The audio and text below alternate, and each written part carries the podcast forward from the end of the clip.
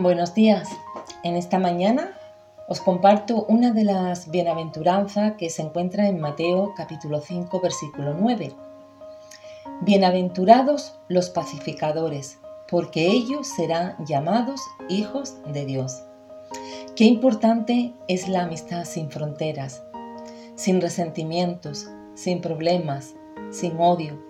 Cuántas barreras ha creado el hombre, barreras que destruyen, que matan, que discriminan a la gente por su color, por sus creencias, por sus procedencias, barreras que son el producto del pecado. Y Dios nos dice en su palabra que el salario del pecado es la muerte. Es difícil encontrar pacificadores en el mundo. Es difícil encontrar personas que busquen la paz y la dependencia de Dios. Cuando aparece alguien hablando de paz, siempre suele ser una paz interesada, la paz que le conviene.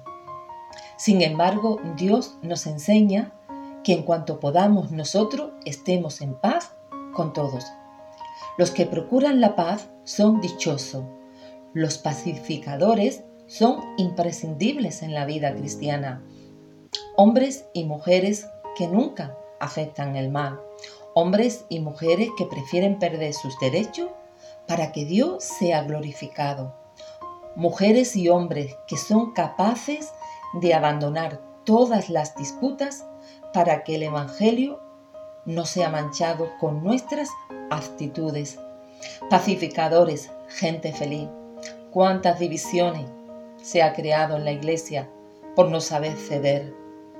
Cuántos detalles minúsculos han separado familias enteras durante años divisiones, contiendas, problemas, enemistades, celos, ira, son algunas de las armas favoritas del diablo para destruir al pueblo de Dios. Dichosos los que procuran la paz. Dios dice que los pacificadores serán llamados hijos suyos, porque todo el mundo los reconocerá. Y no podemos negar que dentro de este mundo son imprescindibles. Dios es el mayor ejemplo de pacificador, porque Él hizo la paz con nosotros por medio de Jesús cuando nosotros éramos enemigos suyos.